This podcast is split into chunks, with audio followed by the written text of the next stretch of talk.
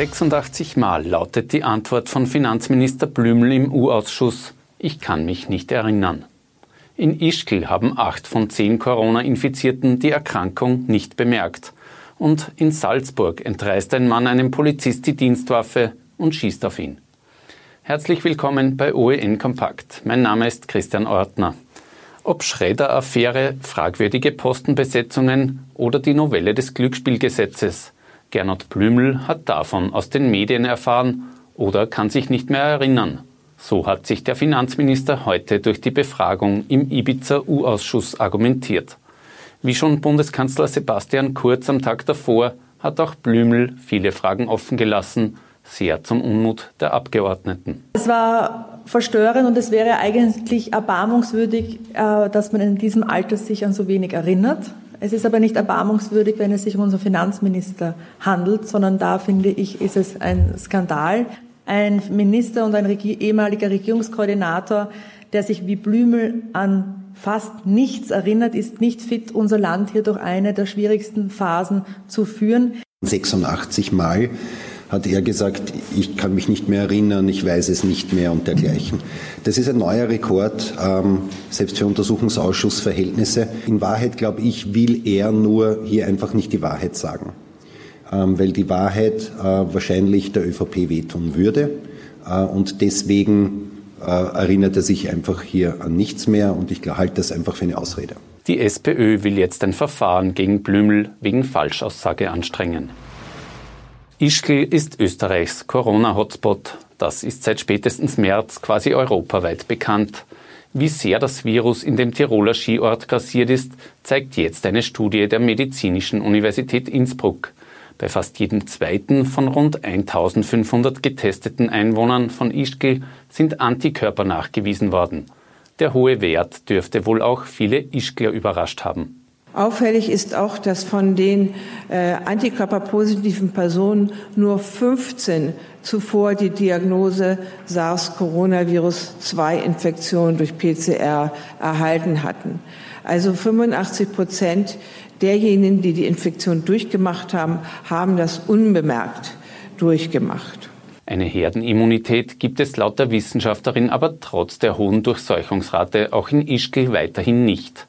Die Studie zeige auch, dass es dort schon früher als bisher bekannt Corona-Fälle gegeben haben muss. Nach menschlichem Ermessen muss man davon ausgehen, dass zumindest in der zweiten Februarhälfte unter dem Radar das Virus schon kursiert ist. Offiziell ist der erste Patient in Ischgl erst am 7. März positiv getestet worden. Angesichts der bevorstehenden Sommerferien in Österreich hat Gesundheitsminister Rudolf Anschober heute zur Vorsicht bei Urlaubsreisen aufgerufen. Trotz der offenen Grenzen in beliebten Reiseländern sei das Coronavirus nicht auf Urlaub. Gleichgültig, wo man ist. Gleichgültig, ob man eben in Kaorle im Salzkammergut oder in Wien ist in diesem Sommer, die Mindest- äh, und Grundregeln nicht vergessen dabei. Wenn man in den Urlaub fährt, die Grundregeln mitnehmen in den Urlaub. Nicht ratsam seien nach wie vor große Menschenansammlungen in Diskos und Partylocations, warnt Reisemediziner Herwig Kolleritsch. Meiden Sie Massenveranstaltungen. Ballermann ist das Tschernobyl des Epidemiologen. Ja, äh, insbesondere wenn solche Veranstaltungen indoor stattfinden dann ganz besonders, weil dann die Wahrscheinlichkeit einer Übertragung noch höher ist. Auch der Mund-Nasenschutz gehöre mit ins Gepäck. Er verhindere 80 Prozent der Infektionen. Im Salzburger Stadtteil Leopoldskron ist Donnerstag früh ein Polizist bei einem Schusswechsel schwer verletzt worden. Ein 36-Jähriger soll daheim rabiat geworden sein. Einem der alarmierten Beamten soll der Mann die Dienstwaffe entrissen und ihm damit in den Arm geschossen haben. Sein Kollege hat das Feuer erwidert und dabei auch den 36-Jährigen verletzt. Wegen unzulässiger Parteispenden werden FPÖ und SPÖ jetzt zur Kasse gebeten.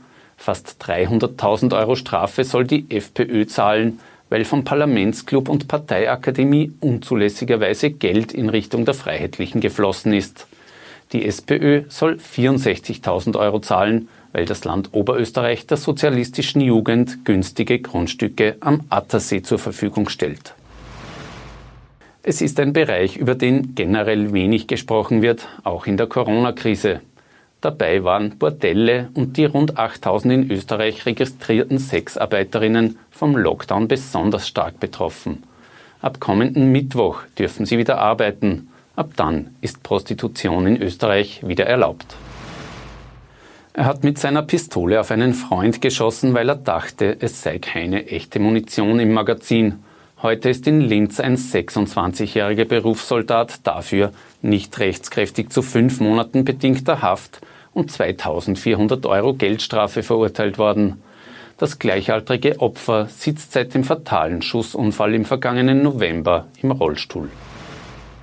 Nach dem Banküberfall in Wartberg ob der Eist am Montag fahndet die Polizei weiter nach den beiden Tätern. Zeugen, die entscheidende Hinweise liefern können, stellt die Bank jetzt 3000 Euro Belohnung in Aussicht.